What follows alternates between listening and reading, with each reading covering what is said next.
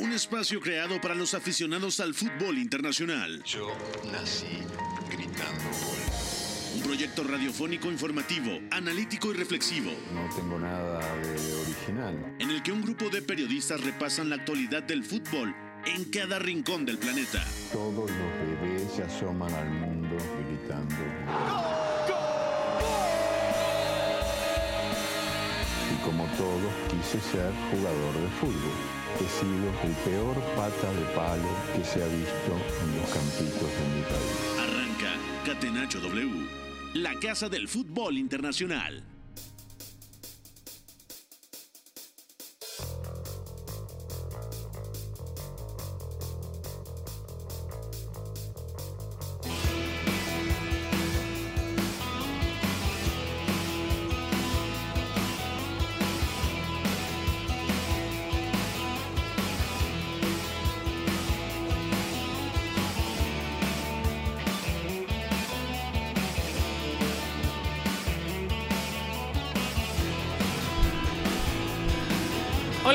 Amigos de Catenacho W, sean bienvenidos aquí a W Deportes en este día de Champions League, miércoles 22 de febrero del 2023 para platicar de los últimos dos partidos de octavos de final de ida. Ayer llovieron goles y ahora solo cayeron tres, ya sumando los de los dos juegos que tuvimos en esta tarde en hor- horario mexicano porque el Inter alcanzó a rescatar la victoria aprovechando eh, digamos la roja que vivió el cuadro, el cuadro del Porto de Otavio y el Inter 1 por 0 a penitas de local se lleva una ventaja mínima que deja todo abierto pensando lo que puede suceder en suelo portugués. Y del otro lado el City no pasó del empate a uno contra Leipzig, el equipo alemán vino de atrás, fue mejorando, incrementando su nivel en el partido, se encontró con la anotación y después se cerró para que la poca imaginación eh, del City no pudiera llevar eh, más goles a la cabaña contraria, así que también esa llave sigue abierta, aunque sabemos que como local y con el poderío del City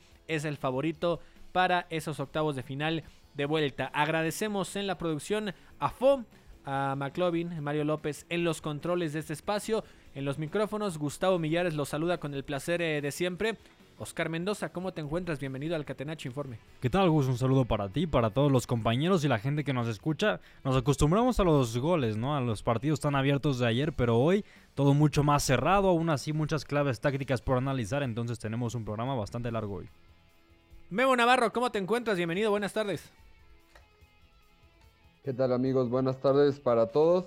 Pues contento porque nuestros pronósticos se cumplieron un poquito, sobre todo de- del lado del partido de Leipzig contra el Manchester City. Decíamos ayer que el conjunto alemán, eh, en cuanto le imprimiera cierto ritmo al partido, podía causarle problemas a los de Pep Guardiola. Y así fue. De hecho, el que más se arriesgó fue el señor Informe Mendoza, que dijo que iba a quedar empate este partido de ida pues le atinó. Y del otro lado, eh, un Interporto muy parejo que termina abriéndose ligeramente con esa expulsión a 20 minutos del final, porque el Inter estaba eh, mandando centros a diestra y siniestra y alguno tenía que eh, conectar eh, tanto Lukaku como Lautaro Martínez y fue el primero el que se encargó de darle la ventaja al equipo italiano. Sí, fue insistencia, ¿no? Lo que vivió ya en los minutos finales y terminó funcionando con el rebote y Lukaku aprovechando ese balón que había quedado tras un disparo del mismo delantero de Bélgica. Eduardo Zurita, muy buenas tardes, bienvenido aquí al Catenacho.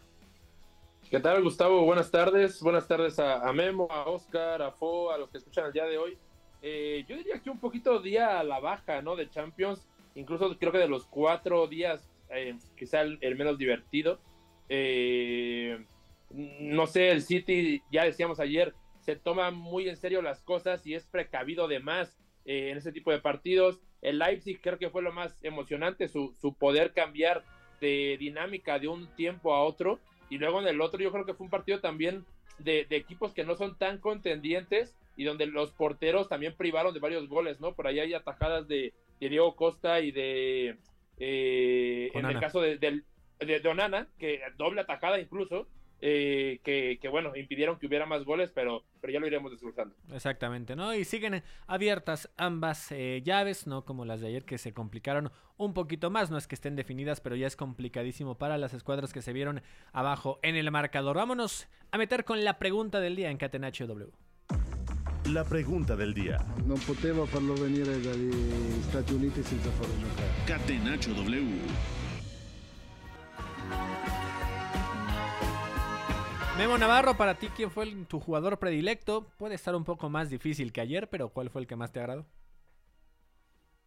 Sí, la verdad es que teníamos algunas opciones que se nos fueron cayendo conforme pasaba el partido. A mí, sobre todo el primer tiempo de Bernardo Silva, eh, me fascinó y es un consentido ya de esta sección, siempre lo candidateamos.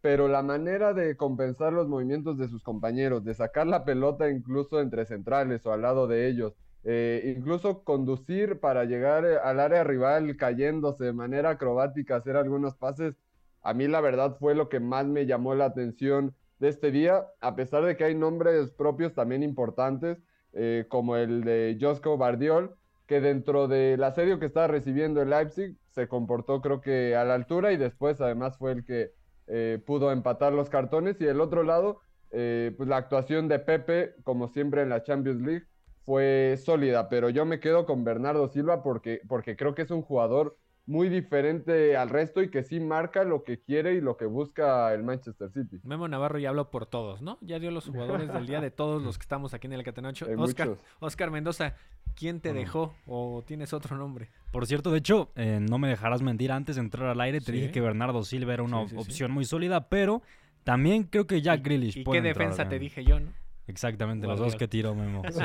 Entonces, bueno, me quedo con Jack Grealish. Aún así, creo que es una exhibición muy sólida del extremo, bueno, hoy volante inglés. Sobre todo por el primer tiempo, cómo incomodaba con esas diagonales a Klosterman. Para mí, eso fue clave para que el conjunto de Guardiola se sintiera un poco más cómodo en los primeros 45 minutos. Y así, también hay que decirlo, Grealish está teniendo una gran temporada y está siendo muy influyente. De hecho, ahora miraba el dato, fue el jugador que más duelos ganó en todo el partido, con un total de 9. Venga, Iñaki María, bienvenido al Catenacho W, tu jugador favorito de Champions de hoy. ¿Qué tal, señores? Hoy que no hay grandes opciones, sí que me preguntas, ¿eh? Millares, hoy me pones en un compromiso Pude dejarte al final, ¿eh? Para que fuera más bravo. eh, peor todavía, ¿no? Yo compro más o menos lo que ha dicho Memo. Me ha gustado bastante la primera parte de Bernardo, pero bueno, por no repetir, me voy a quedar con el otro centrocampista, Ilkay Gundogan. Ya digo que tampoco me parece el mejor partido de- del eh, alemán, pero bueno, eh, creo que ha hecho un partido bastante completo desde la forma en que presionaba, desde la forma que muchas veces se situaba por delante de la línea de la pelota para ofrecer líneas de pase, jugando casi en la, bueno, en el casi en la tercera altura del medio campo por delante de Bernardo Silva, que esto en los primeros años de Guardiola en el City no era tanto así, pero incluso algunas veces también descendiendo para dar esa primera ventaja a pesar de que el Leipzig no estaba presionando mucho, de más a menos diría en el partido, pero bueno, mm, por rescatar algo en un partido que no ha tenido grandes actuaciones individuales. Y Eduardo Zurita, nos estamos quedando al final. Rescatemos juntos a los porteros que ya decías, ¿no? Porque el tercero que tenía en mente para mí era Onana, que creo que en los momentos de mayor eh, dificultad para el eh, cuadro eh, del Inter estuvo, eh, me parece, a la altura, ¿no? Con esa doble tajada que ya mencionabas. En general rescató cuando el Porto estuvo encima, porque algunos lapsos el Porto fue mejor que el Inter en este partido. Ya después de la roja es otra cosa, o tienes alguna otra opción de, de ese encuentro? No, pues me quedo igual con, con, con el otro portero. Si, si Onana es tu nombre, yo me quedo con Diogo Costa, que eh, digamos al final no termina influyendo en el, en el marcador directamente porque no termina sacando el triunfo. Pero ayer ya decía, no sé si Iñaki o Memo, que podía ser el mejor portero de la fase de grupos y creo que siguió con este gran momento que tiene. Por ahí tiene una tajada increíble de puro reflejo al final del primer tiempo. Entonces, bueno, creo que si no es tan pesada la losa para el Porto, también se debe en parte a él.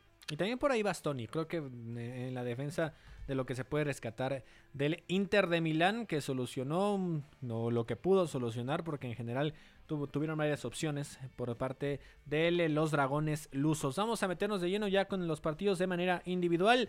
Leipzig le empató como local al City. UEFA Champions League. La casa del fútbol internacional. Catenacho W.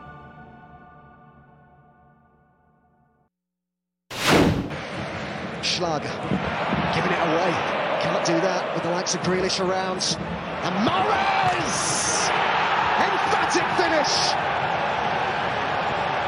The error punished to maximum effect. 1-0 to Manchester City.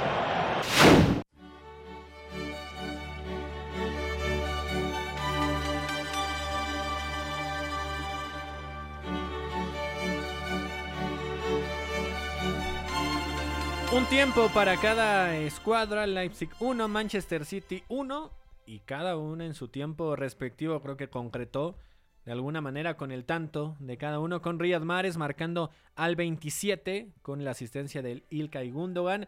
Después de este tanto, Oscar Mendoza parecía difícil creer que no iba a llevarse el City una victoria, ¿no? Porque incluso por ahí tuvo alguna otra opción, parecía que podía aprovechar la inercia del Leipzig por querer ir al frente, que sobre todo se presentó ya en el segundo tiempo y en algún momento ya con los ingresos por ahí de Henrich y de Nkunku que volvió a la actividad, parecía que o se daba el empate de Leipzig o más factible aún que en una contra el City pudiera matar, pero creo que al frente sí eh, faltaron más balones para Arlen Haaland, que tuvo poca participación en este juego, y en el remate de cabeza Guardiol fue el que se encarga de, de anotar el empate, con una jugada polémica porque existía la duda de si se había recargado o no en su marcador. Para mí, de hecho, en el primer tiempo hay tres claves para explicar la superioridad del Manchester City. Una de ellas es el rol de Bernardo Silva, que ya lo apuntaba Memo. Para mí estuvo muy bien eh, cumpliendo con, eh, bueno, digamos, esas labores que suele hacer Kevin De Bruyne, pero también con mucha presencia en diferentes zonas del campo. Luego también girando entre líneas para ofrecer ventajas muy bien al futbolista portugués.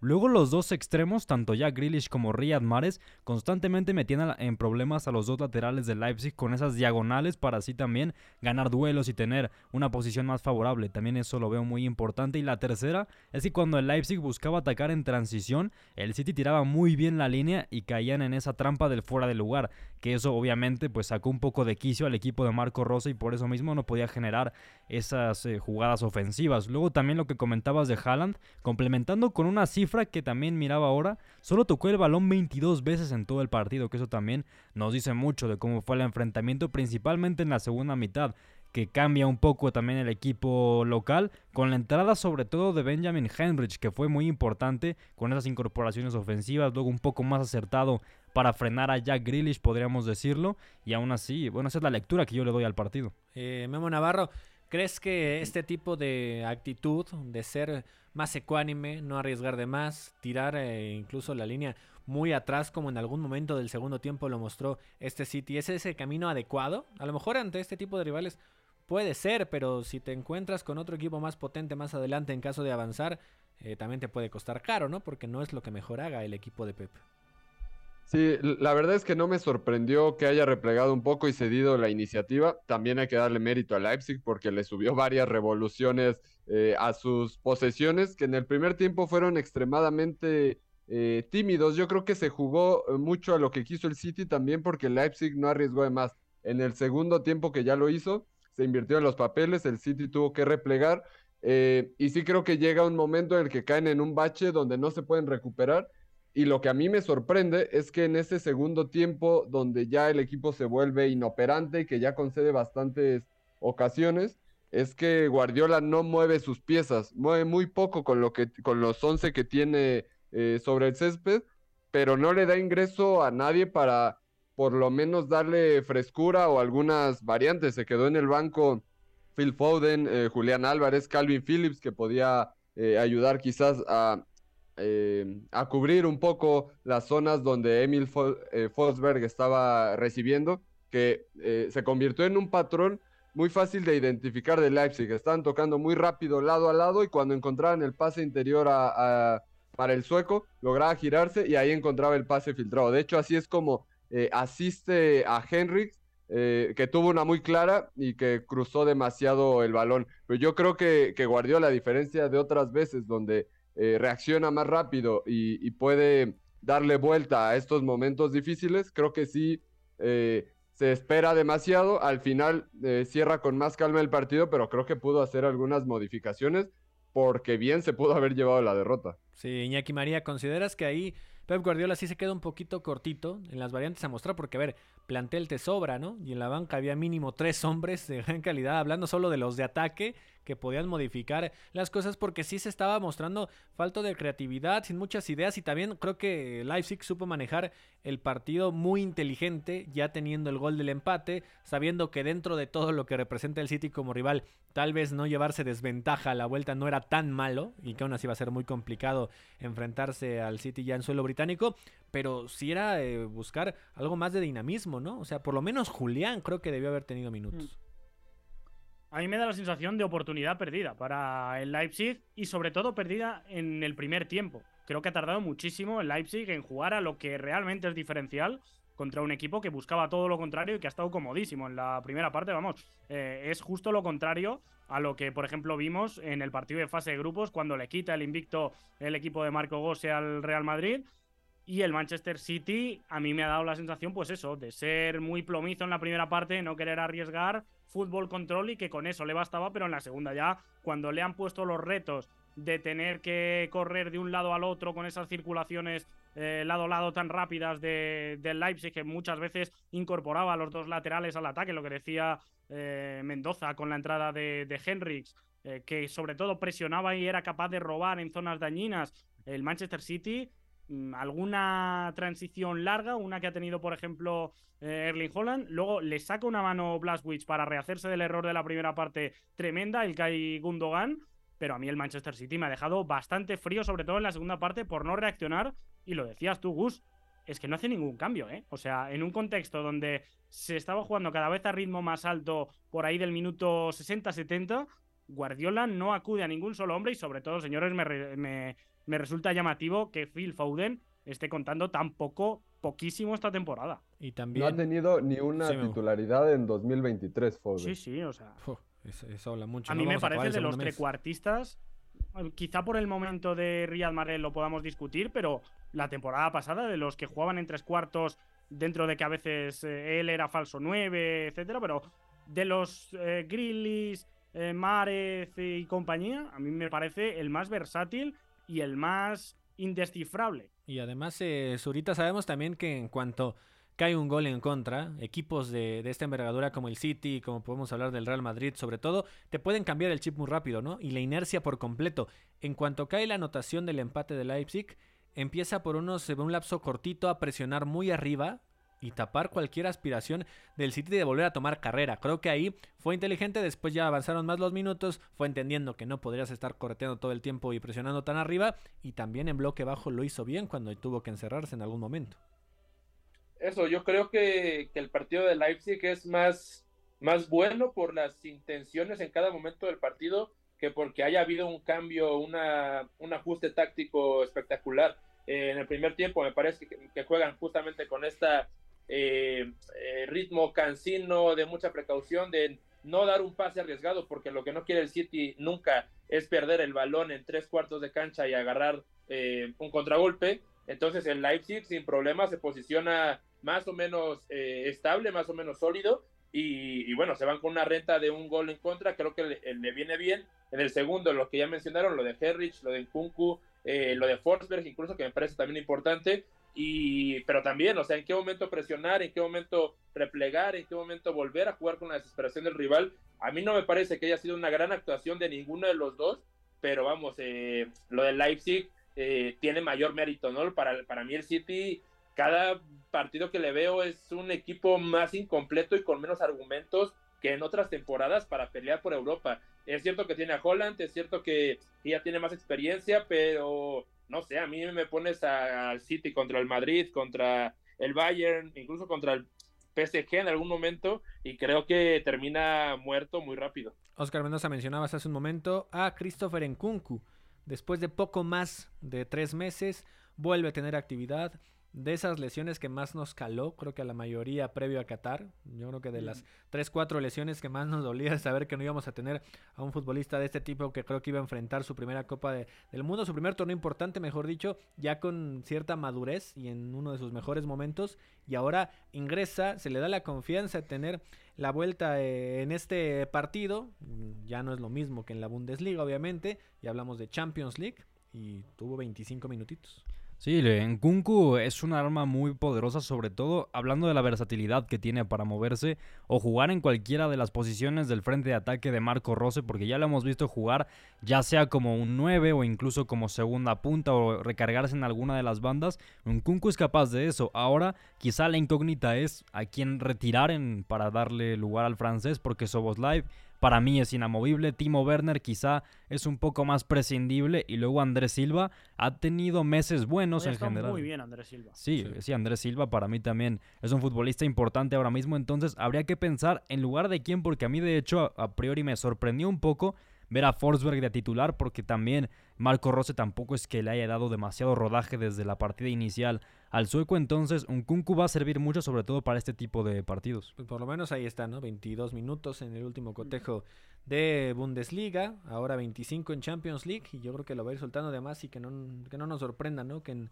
dos, tres juegos pueda ya estar de arranque. Para ti, Memo Navarro, ¿qué tanto tuvo que ver en el funcionamiento del City que no estuviera Kevin De Bruyne? Oh, pues yo creo que em, bastante en el tema de eh, los espacios que puede ocupar para recibir muchas veces entre líneas o, o acarrear el balón. Pero eh, creo que eso lo hizo bien el City, ya lo decíamos con eh, Bernardo, con Gundogan en diferentes alturas. Y creo que lo que le faltó al City en el segundo tiempo no lo hubiera podido tampoco solucionar De Bruyne. Es cierto que con su calidad en una de esas eh, te saca un trazo de 60 metros para Haaland que lo pone frente al arco y se acabó la fiesta. Pero la verdad es que creo que eh, esas carencias que ha mostrado el City, también esa inoperancia y cierta eh, pasividad, no la hubiera podido suplir o cambiar el, el, jugador belga, que tampoco es que ha tenido su temporada más regular, ¿no? Ha tenido algunas, algunas lesiones, ahora se perdió el partido eh, por una enfermedad, eh, pero me parece que los problemas del City van más allá incluso de la elección eh, de jugadores o de perfiles, sino como conjunto me parece que en diferentes fases del juego tienen cosas a pulir o cosas donde se están quedando atrás y se están viendo incompletos. Hacen ciertas cosas muy bien, pero falta involucrarse como un bloque más, más compacto, más hecho, y eso lo podemos ver eh, con lo poco que, le están eh, generando últimamente a Erling Haaland, ¿no? Que, ya sabemos que la toca poco, pero a principios de la temporada creo que eh, siempre se las arreglaban para conectar con él. Ahora estamos viendo que, ni siquiera eso, o que las ocasiones que tiene, como el fin de semana contra el Nottingham Forest, que se perdió por lo menos dos de gol, fueron más fortuitas que una acción colectiva que derivara en alguna acción de peligro hoy ha tocado siete balones Erling Holland, cuando el Manchester City ha tenido en la primera parte el 74% de la posesión. O sea, es dolorosísimo el dato, hasta tal punto que mi padre me ha dicho hoy, minuto 32 por ahí. Oye, ¿Está jugando Haaland? Mm, en serio, ¿eh? me, lo, ha preguntado en serio. No está jugando Haaland, ¿no? Digo, sí, sí, eh, está en la punta de ataque. Con Haaland esto iría 5-0, dice tu papá, ¿no? Eh, eh, esperando a Haaland le tenía que haber contestado, pero nada, me iba a preguntar lo que era y no sé, íbamos a, a perder por ahí mucho tiempo. Así que sí, sí, y pues, un apunte luego también, o el Manchester City hoy ya ha abandonado la idea esta de Bernardo Silva, estamos diciendo que nos gusta, de interior derecho, acercándose bastante también a, la base, doble pivote por momentos con Rodri, pero en ningún momento lateral izquierdo. Y ha jugado más línea de cuatro, aunque un poquito asimétrico también con Kyle Walker, que suele ser tercer central, que se queda más abajo, hoy ocupando zona de amplitud, y, y Riyad Márez, como en la jugada de gol, por ejemplo, por dentro, igual que lo vimos en el partido que brilla contra el Tottenham hace cosa de un mes. Y de lo que decías de, de Erling Haaland, incluso en el segundo tiempo, ya más desesperado, también el jugador noruego y también ya con el empate dado en sus redes, sí se notaba más impaciente, ¿no? O sea, no le llegaba la pelota y mm. mucho trazo horizontal y daba manotazos al aire, es decir, ya se, se, notaba que no estaba cómodo y que no es a lo que está acostumbrado, o sea, a no tener mm. casi o no tener ningún balón a modo, ya ni siquiera para hablar con claridad de, de, un posible gol, ni siquiera para poder sacar un disparo, aunque sea de media distancia. Sé que no hay o había muchos escenarios mm, peores para el Leipzig, mi querido Eduardo Zurita, dentro de todo creo que tiene al menos esperanzas, ¿no? Sé que meterse en la casa del City jamás va a ser sencillo, pero con el empate tampoco es que estuviera muy incómodo. Sí, bueno, yo sí me quedo con el comentario que dijo Iñaki, eh, que oportunidad desperdiciada. Creo que por, su segundo tiempo, por haber tenido 45 minutos de dominio casi, eh, bien podía haber sacado el partido y ya meter muchísimo más nerviosismo a un City que, que, que ok, está en casa, pero, pero la Champions tiene ahí un fantasma que, que le suele pesar. Mm, sin esto, sin, sin el triunfo de Leipzig, yo la verdad sigo viendo muy favorito al City, aunque ya te digo, no, no está para mí ahorita en el top 5 de candidatos a ganar esta Champions. Vamos a ir a una pausa. diría que el Leipzig, apunte rápido Millares, diría que el Leipzig se ha conformado después del gol cuando mejor estaba siendo sobre el césped y es algo que puede pagar en el partido de vuelta. Sí, claro, en un eh, partido ya puede suceder lo que sea y sobre todo cuando llegan aparentemente con eh, paridad en muchas cosas. Sabemos que el plantel puede ahí sí pesar y sobre todo si Guardiola le da modificación y cambios en la segunda parte de ese duelo. Pausa y volvemos a Catenacho W para platicar del otro cotejo de este miércoles. Triunfo debe ser también la consecuencia de una superioridad moral, no solamente futbolística. Si en el triunfo no están implícitos los recursos, si los recursos nos dan igual, estaríamos dándole a la sociedad un mensaje terrible. Somos la resistencia. Catenacho W, la casa del fútbol internacional.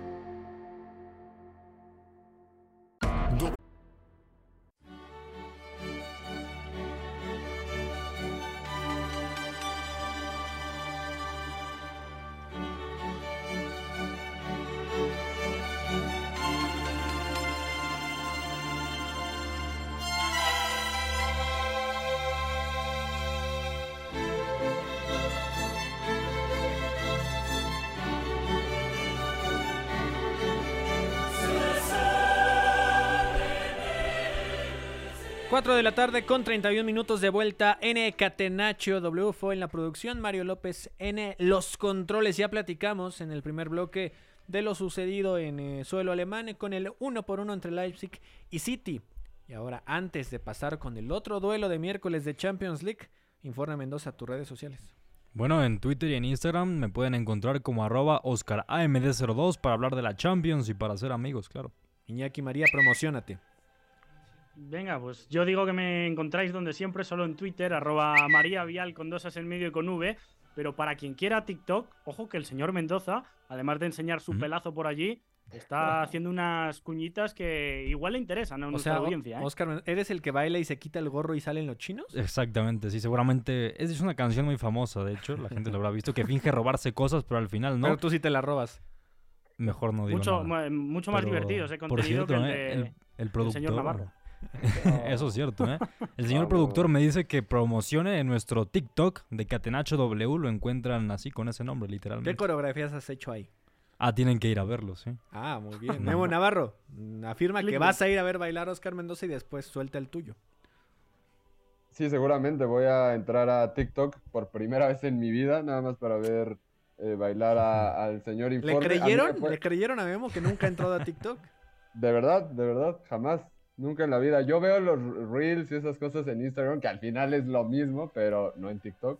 Eh, pero a mí me pueden encontrar, no bailando, no haciendo esas cosas, pero haciendo algunos apuntes de fútbol internacional, sobre todo fútbol inglés. Y derramando amor. En, Twitter, en arroba Memo Navarro-bajo. Eduardo Zurita, ¿dónde puede seguir la gente? Nada más quiero decirle a Memo que tener TikTok y tener novia no, no está peleado. Puedes tener tu TikTok sin problema, no tengas miedo. Memo. Depende a quién siga, ¿no? Eh, es que, para quién se bueno, es que luego el, algoritmo. el, algoritmo sí es complicado. No, Pero, pero tú te creas el tuyo, Memo, cosas de, de educación, de fútbol, de, de cultura, ¿no? Claro, pero bueno, eh, arroba Eduardo Zurita 7 en Twitter. Ahí sobre todo estamos para platicar de lo que sea. Arroba Millares Gus. Y luego pasamos al productor para que también lo pueda seguir. Él hablando más de música, porque. Y nuestro operador también. O sea, productor y operador son unos expertos enfermos de música. Desde Cumbia hasta Ramstein. Escucha Mario López. Ah, eso es una joya, ¿no? Es una joya. Vamos con el siguiente partido. Porque el Inter logró llevarse el triunfo. Barella. Lukaku! Lukaku!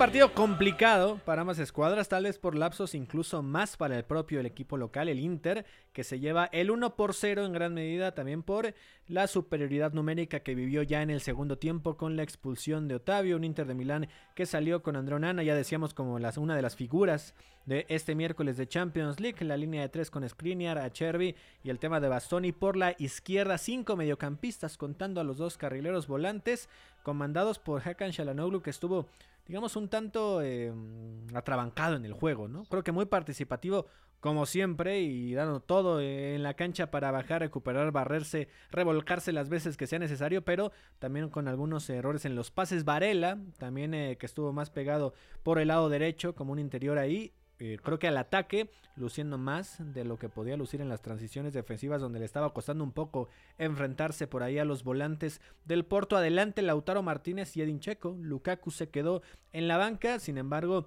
ingresó ya para el complemento y fue ahí donde terminó siendo el héroe, al menos como protagonista del tanto al minuto 86, ya bastante avanzado el juego, es decir, 8 minutitos después de que Otavio se fuera expulsado con balón que fue por ahí en un primer eh, disparo al poste y después ya en el contrarremate alcanza a vencer al arquero rival para así dejar el único tanto de este partido. El Porto creo que plantó buena cara. Eduardo Zurita se vio bien en muchos momentos del primer tiempo y también como arrancó el segundo. Sin embargo, después de la roja tuvo que replegar un poquito. Fueron circunstancias diferentes. Dentro de todo, el 1 por 0 no es malo para el Porto.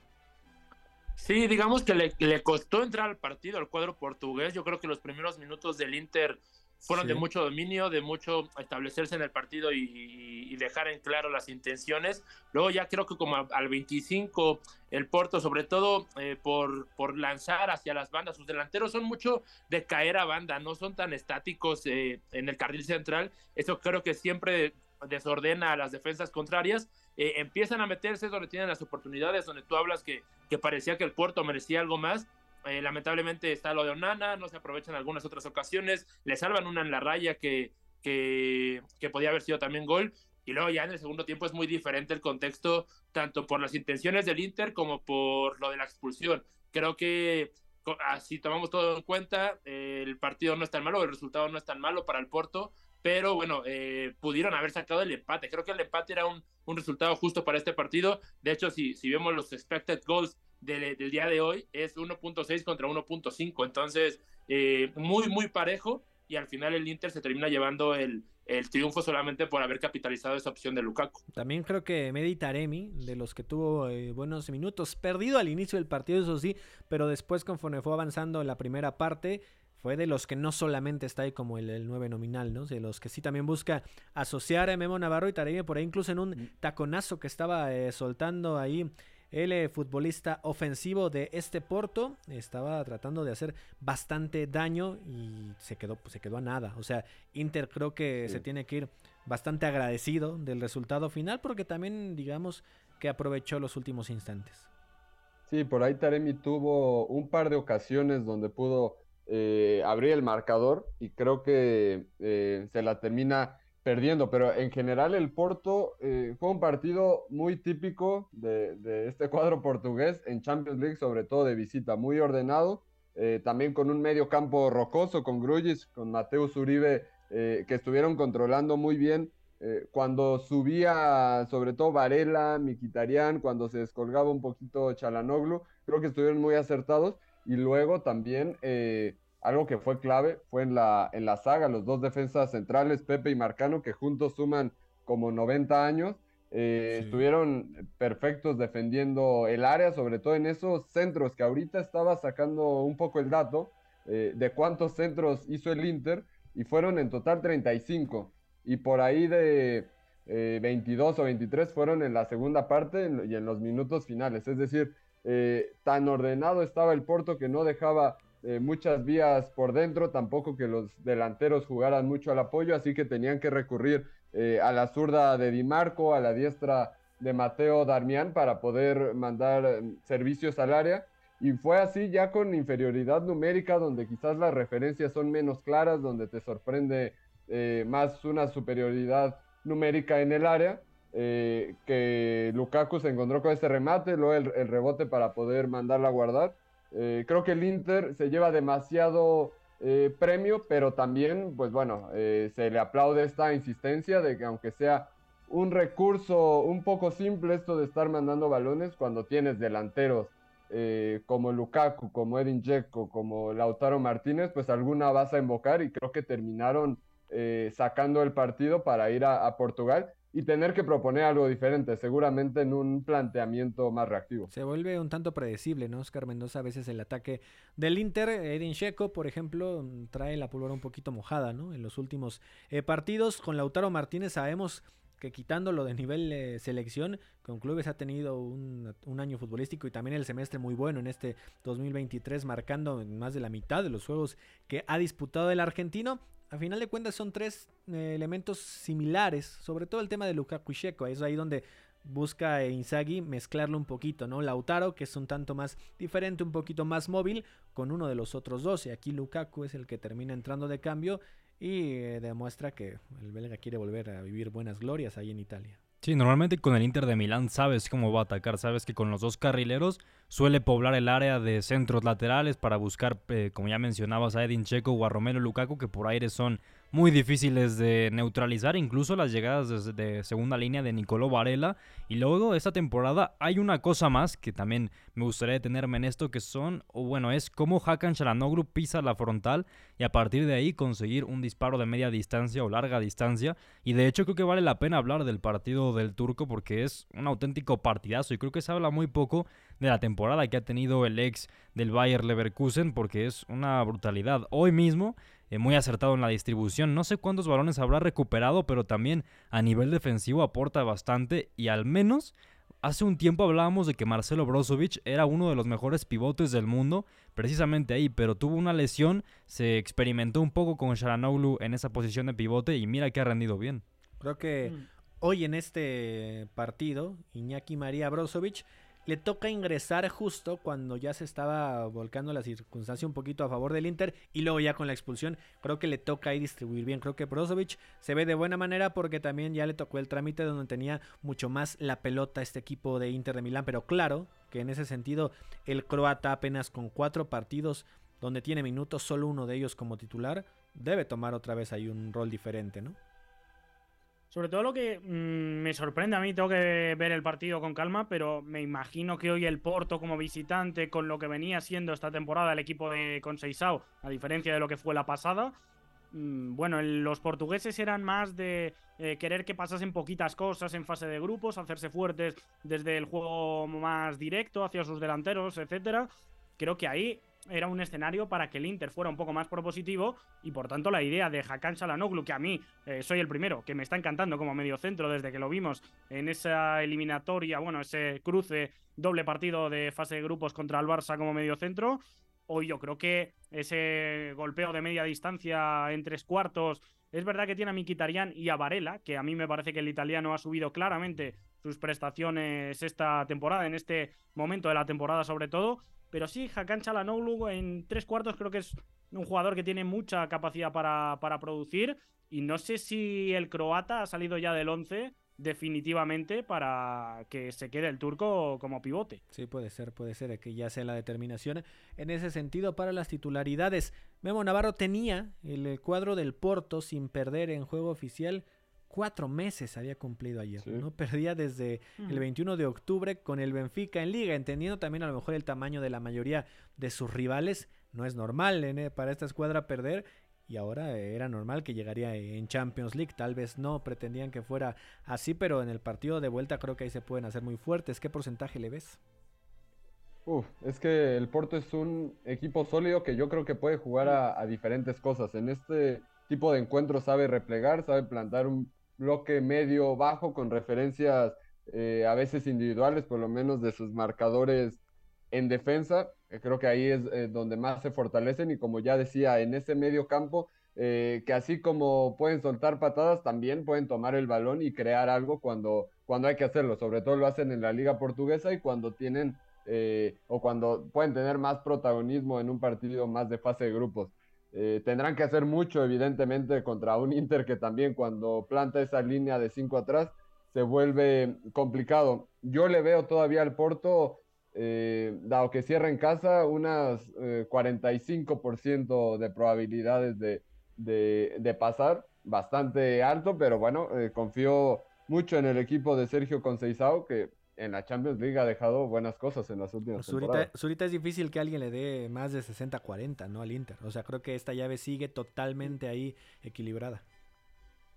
Sí, yo tanto por marcador como por momento de los equipos eh, eh, en general lo que lo que suelen generar eh, de ocasiones, yo creo que el Porto va a tener las suyas. Entonces, yo incluso diría 50-50 eh, o 51, 49 por ese golito extra, pero, pero más allá de eso, veo con muchas posibilidades todavía cualquiera de los dos. ¿Tus matemáticas qué te indican, Iñaki?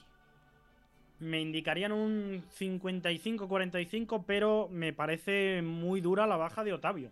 Un jugador del que se habla muy poco, me parece un jugador de equipo espectacular. O sea, eh, de verdad tenemos que hablar mucho más de Otavio, que incluso con Portugal ha sido capaz de mejorar al resto, por mucho de que no sea tan fino, tan de highlights, como todos los peloteros que tiene ahí en tres cuartos la, selección lusa.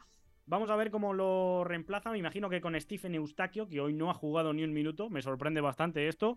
Pero sí que creo que le van a faltar creativos para llevar la iniciativa a este Porto que ya decía yo la temporada pasada con el propio Tavio, con Vitiña, con Fabio Vieira. Era un equipo que jugaba y se asociaba muy bien. Esta temporada creo que le falta ese recurso y sobre todo que el Inter, pudiendo manejarse desde la ventaja como contra el Barça, se hace fuerte. Así que bueno, 60-40, 65-35 podríamos decir incluso, como mucho. Yo me voy a quedar, Gus, con el 60-40 a favor Inter solamente, bueno, por el gol de ventaja y también por lo que decía Iñaki, por la roja Otavio, que el futbolista internacional con Portugal también me parece uno de los mejores elementos de los portugueses. Y luego también creo que si lleva la, la iniciativa el Porto en casa, a mí el Inter todavía no me da esa fiabilidad por completo. Creo que, por ejemplo, si Milan Skriniar sale en un buen día y en em, un tipo de partido en donde tenga que ser un poco más pragmático el Inter de Milán, puede salir cosas buenas, pero a mí todavía el Inter me deja bastantes dudas. Porque ahora importa más que otros años, pasemos y démosle buenos minutitos a la Europa League. UEFA Europa League. La casa del fútbol internacional. Campeones de la UEFA Europa League. Catenacho W.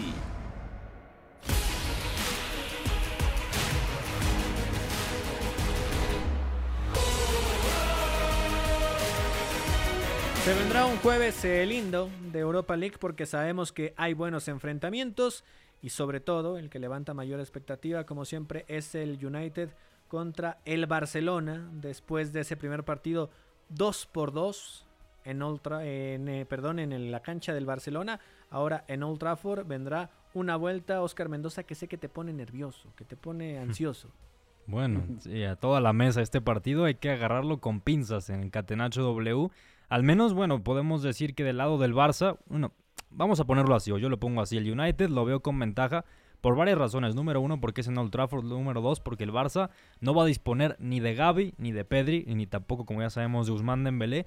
Y eso va a condicionar mucho el planteamiento del equipo de Xavi Hernández, porque cómo va a jugar, no sabemos si apueste por jugar con dos extremos puros, como lo hizo en el último partido contra el Cádiz. Iba a apostar con Ansu Fati haciendo un poco de lo que eh, desempeñaba Gaby, como un falso extremo por izquierda. O incluso se ha manejado mucho la posibilidad de que Jordi Alba vaya a jugar ahí. Vamos a ver cómo juega el Barcelona en este compromiso, pero yo veo al Manchester United ya sea por el momento de Rashford, por el momento colectivo que atraviesa como favorito. Y sigamos con el lado español, ¿no? Ahora Iñaki Mariano porque le aplaudo al Barcelona, por la cercanía, Iñaki, a ver, lo del Barcelona va cuesta arriba. O sea, es más complicado de lo que pueden pensar algunos aficionados, aunque tengan mucha fe. Sí, a ver, el Barça está en un buen momento. Eh, el fin de semana gana al Cádiz en un partido que es de los que se le solían atragantar. Incluso el Cádiz es un equipo al que no había ganado desde que asciende hace un par de temporadas. Tiene la nota positiva también de Ferran Torres. Lewandowski se reencuentra con el gol que en casa llevaba, creo que eran tres meses o tres, cuatro meses sin marcar en casa. Dato que me eh, pareció muy sorprendente este fin de. Atrás el equipo sigue concediendo, pero mm, corrigiendo bien a través de los centrales, de Ter Stegen. Yo creo que tiene maneras claras de hacerse fuerte. Lo que pasa es que tiene un agujero bastante grave en el medio y ahora mismo pues contra este Manchester United yo creo que vas a necesitar en Old Trafford tener la pelota, domar al rival, bajar el ritmo y sobre todo jugar muchas veces en situaciones comprometidas, recibiendo de espaldas, en espacios reducidos. Ahí con la presión el United se hace muy fuerte este curso con Ten Hag y a mí creo que con Kessie, con Sergi Roberto y con Busquets, que creo que son los tres que apuntan a titulares, me parece que, que, por ahí va a haber un déficit, así que ligeramente favorito el United, pero básicamente por las bajas. Sigamos del lado culé. Eduardo Zurita, después de ese 3 por 0 al Leicester City, ¿te puede asustar este United? Sí, pero sobre todo por porque es justo en lo que adolece el Barça, ¿no? A mí me recuerda mucho esta serie a la que hablábamos hace un año eh, contra la Eintracht Frankfurt, justamente. Decíamos que que cuando se le pusieran a correr al Barça por esos pasillos exteriores eh, iba a ser difícil contener porque es donde más suele sufrir. Eh, eh, yo creo que su, su récord de pocos goles encajados tiene mucho que ver con el portero más que con una defensa perfecta. Y, bueno, ocasiones las va a tener el, el, United, ¿no? Es justamente a lo que están intentando jugar un juego combinativo en primeras instancias, en primeras fases, y luego a una velocidad con, con los extremos, pivoteando mucho, eh, llegando incluso jugadores de segunda línea. Eso siempre le cuesta al Barça y ya no mencionamos lo que dice Iñaki, ¿no? las ausencias, la falta de control que va a tener en el medio campo. Yo vislumbro un partido muy difícil, ojalá me equivoque, pero yo creo que puede acabar en tragedia. Yo veo la sonrisa de, nuestro productor Fo y, y, escucho las risas de Memo Navarro. Y de Beto González a la distancia. a la distancia. Como un diablito, ¿no? También está ahí al lado.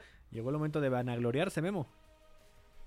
Bueno, yo creo que el United eh, tiene ventaja en este sentido, eh, en este partido de vuelta, sobre todo porque recupera eh, varios activos en el medio campo. Recordemos que Marcel, Marcel Savitzer no pudo jugar la ida porque acarreaba una suspensión de la fase de grupos de la Champions League con el Bayern.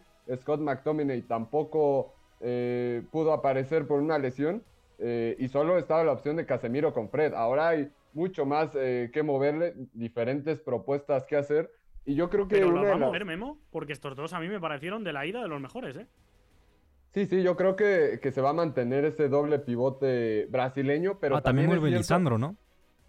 Sí, sí, vuelve Lisandro, que seguramente eh, estará en la central con Rafa Barán, y así Luke Shaw, que me parece actualmente el mejor lateral izquierdo de Europa, podrá actuar en su posición. Del otro lado, seguramente eh, volverá Diogo Dalot, que aunque Aaron Wan Bissaka no tuvo un mal partido en la ida, sí hay acciones, sobre todo llegando al último tercio, donde le falta mucha calidad y creo que eso se lo puede aportar el portugués. Pero esto que comentaba en el medio campo puede ser útil sobre todo para eh, los últimos eh, minutos, ¿no? Para los minutos finales, donde creo que el United ya no tuvo tanta respuesta en la ida, ya no había variantes. También creo que Ten eh, se equivoca guardándose a Elanga, guardándose a eh, Garnacho hasta los últimos 10 minutos, donde podía aprovechar los espacios, y creo que eso también será importante, que, en los momentos donde pueda correr, eh, que lo haga, a pesar de que, que el Barça también tiene centrales o defensores en general que son muy buenos a campo abierto y corrigiendo esas acciones,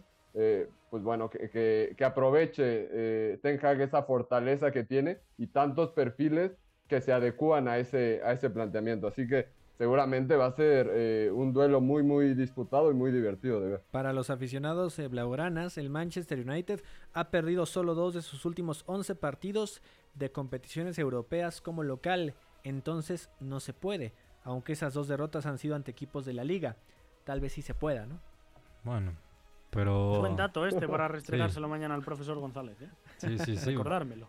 Oh, y, el United también recordar que juega final de Copa de la Liga el domingo eh, para poder romper una racha de casi siete años sin título. Seguramente Ten Hag no se va a guardar nada, pero hay que tenerlo en cuenta también. Seguramente. No, Iñaki María, otros partidos, el Land contra la Juve, que a ver, e, esta Juve pueden pasarle muchas desgracias, ¿no? Y si no logró sacar ventaja en esa ida, ahora en Francia, aunque siga siendo tal vez el favorito, va a estar difícil. Y también lo del Sevilla Iñaki, que increíblemente 3 por 0 llega con ventaja a esta serie a jugar en suelo holandés. Mm, yo, primer turno, creo que recomendaría sobre todo el Mónaco Bayer Leverkusen. Mm, ya vimos en la ida que hubo errores varios, pero bueno, goles, ritmo, partido bastante abierto y dos equipos que atacan mejor que defienden.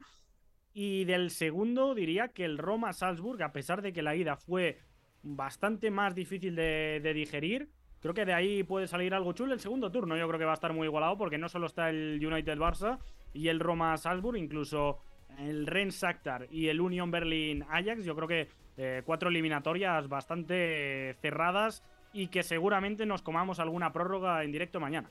De acuerdo, de acuerdo. Estamos llegando ya al final de esta edición de Catenacho W. Eduardo Zurita, muchísimas gracias. Y por ahí dime otro partido de Europa League o si quieres de Conference League, si es que alguno te atrae, eh, que vayas a seguir.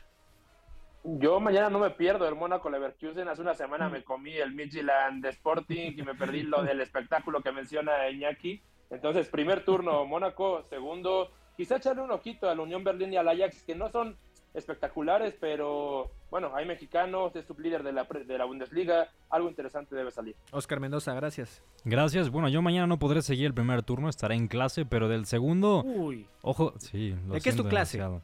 ¿Qué es eso? Es, mi clase es de semiótica. ¿Qué, Mira. qué- ¿Qué estudio? qué hago? Hay que hablar con Pero mira, seguro Edson Álvarez jugará en el Unión Berlín, con- eh, perdón, con el Ajax eh, frente al Unión Berlín. Veremos si sí puede porque tiene problemas en el hombro. Venga, Memo Navarro, nos vamos. Saludos, yo no voy a, a recomendar ningún partido de Europa League, pero aprovecho para, para mandar saludos a el Mike y a Oscar, que tan pronto como dijimos nuestras redes sociales, empezaron a seguirnos en Twitter para que no se diga que esa sección no sirve para nada. Pues les mandamos un gran abrazo. De acuerdo, Iñaki María, tu Bodo Glim, ¿no? Promocionalo, juega mañana. Sí, segundo turno para que lo vea seguramente el señor Mendoza, por eso lo han hecho así, Ah, pero excelente. muy, muy en contra de lo de tener a nuestro hijo pródigo en una clase mientras se juega, por ejemplo, un Anderlecht Ludogores primer turno o un Nipro a Larnaca. Yo creo que tenemos que boicotear esa clase de semiótica. Iñaki María y lo Underground aquí en eh, el Catenacho W. Llegamos al final gracias a Fo, a Mario. En los controles se despide de ustedes Gustavo Millares. Nos escuchamos mañana con la Europa League y una pizca de Conference League. Hasta la próxima. Hay una relación entre la práctica del cuerpo que se expresa en las manos y el cerebro, pero el fútbol ha suprimido esto. De modo que se trata fascinantemente de un ejercicio que nos devuelve en el tiempo a lo que fuimos en el origen, pero también una vez que nos aficionamos a este juego, nos regresa a la infancia, al niño que fuimos. Gracias por sintonizar Catenacho W. Entonces el fútbol es en ese sentido una maquinaria para regresar en el tiempo en un doble sentido. Por W Deportes, la frecuencia del fútbol internacional.